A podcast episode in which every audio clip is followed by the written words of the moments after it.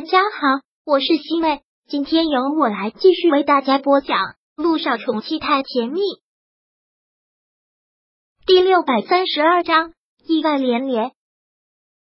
姚依依现在完全是走投无路，而且也真的是初生牛犊不怕虎。她现在正是当红的时候，可以说是一下子膨胀了起来，谁都不放在眼里。对于那些过气的明星，她不足为惧。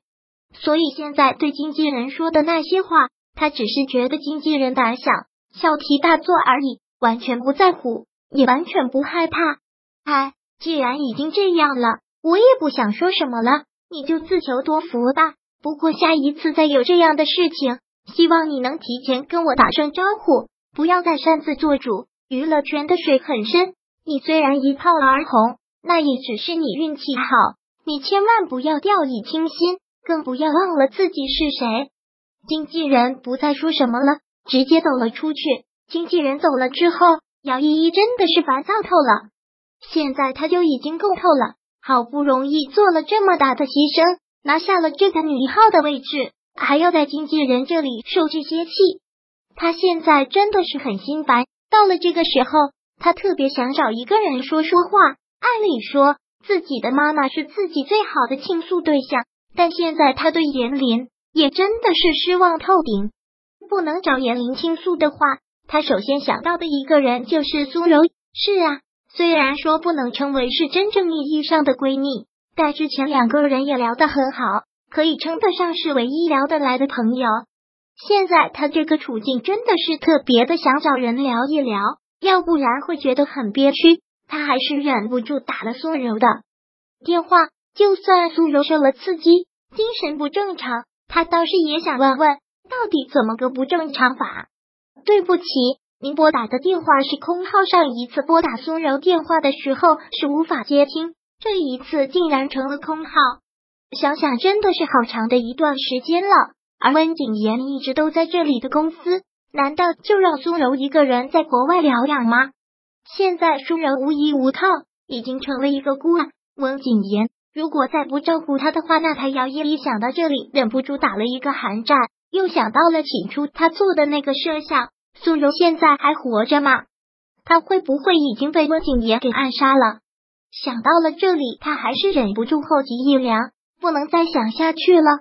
虽然他跟苏柔曾经关系不错，但也毕竟是利益往来，没有到真正闺蜜的地步。有些事情他不能管，也不敢管，所以想了想。他还是放弃了，将手中的手机放了下来，眼下就准备张导的新戏吧。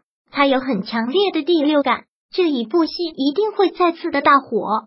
他现在已经是流量小花旦了，再大火一部戏，就能真正跻身为一线大咖，这样他就能在娱乐圈真正站住脚了，谁都不怕了。现在基本上所有新闻的头版头条都是连市地震的事情。这次雷士地震破坏力极大，每天的死亡人数都在暴增。姚一星现在什么心思都没有，一直关注灾区的情况。而陆一鸣已经好久都没有消息了。不过有一个振奋人心的消息是，灾区的通讯已经部分抢修成功。姚一星听到这个消息之后，立马给陆一鸣打电话，但陆一鸣的手机依旧是没有开机。看到他每天焦虑的这个样子。萧九只能是安慰他，不要太担心了。灾区就算真的有了信号，也是极度不稳定的。他现在每天都很忙，接不到电话很正常。听到这个，姚一星点了点头。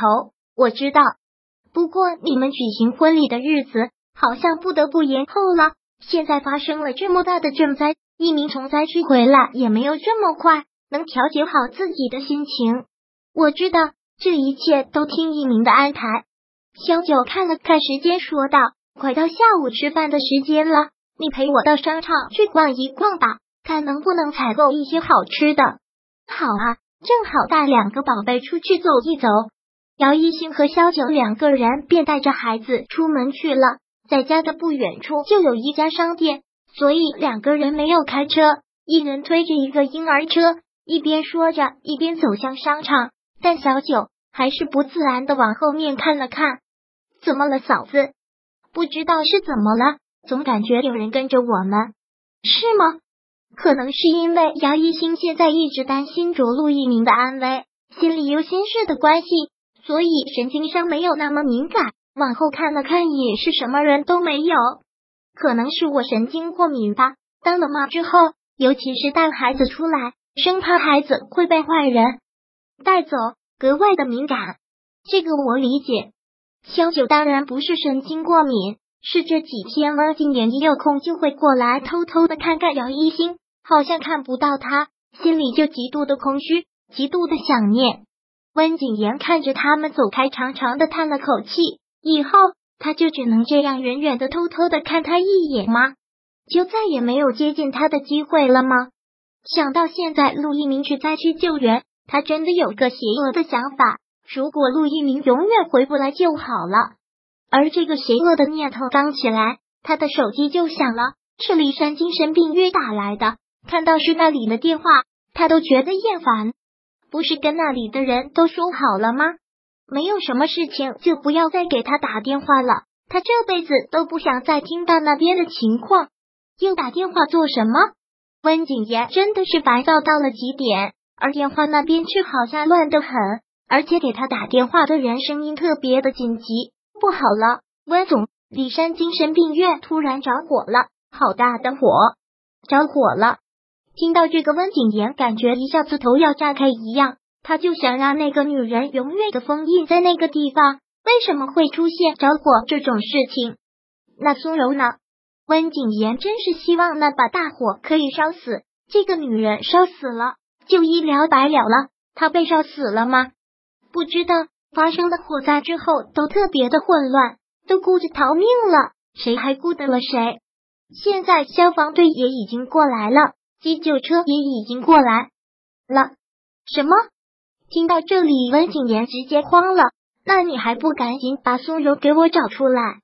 还不赶紧把他给我找出来？第六百三十二章播讲完毕。想阅读电子书，请在微信搜索公众号“常会阅读”，回复数字四获取全文。感谢您的收听。